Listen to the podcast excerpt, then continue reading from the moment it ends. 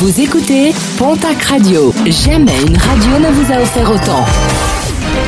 L'information locale à 9h, c'est sur Pontac Radio. Bonjour Jean-Marc Courage Sénac. Très belle matinée. Le tribunal correctionnel de Tarbes juge ce jeudi trois des quatre individus interpellés suite à l'attaque en septembre dernier d'un bureau de tabac rue du 4 septembre. Interpellation rendue possible suite à la gaffe de l'un des voleurs, ce dernier ayant mal mis sa cagoule. Quant au quatrième individu mineur, il sera prochainement présenté devant un juge pour enfants. Toujours à Tarbes, direction la case justice pour trois fêtards de 23, 32 et 34 ans. Lundi soir, les policiers tarbés étaient intervenus rue Victor Hugo suite à un tapage nocturne. Sur place, trois individus ivres qui, au deuxième passage de la brigade, n'ont pas hésité à insulter et menacer les fonctionnaires. Placés en garde à vue, ils seront prochainement convoqués devant la justice.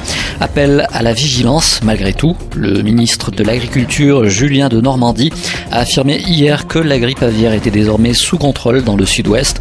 Depuis le mois de décembre, pas moins de 3 millions d'animaux, principalement des canards, ont été abattus. Selon le ministre, il n'y aurait plus actuellement qu'entre 7 et 9 cas suspects en cours d'analyse.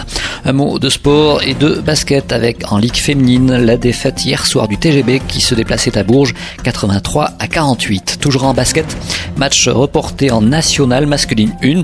La rencontre prévue entre l'Union Tarbes de Pyrénées et Tours est reportée au mois d'avril. Un joueur de Tours est soupçonné d'être cas contact après avoir participé à la Coupe d'Afrique. Un mot de sport toujours et de rugby cette fois-ci avec une nouvelle recrue pour l'US Dax laissé la semaine dernière Antoine Renault s'est engagé avec le club landais pour cette fin de saison. Il vient notamment renforcer les lignes arrières en évoluant au poste 15 ou celui de demi d'ouverture. Et puis l'anniversaire du jour, c'est celui de la première remontée mécanique pour le ski dans les Hautes-Pyrénées.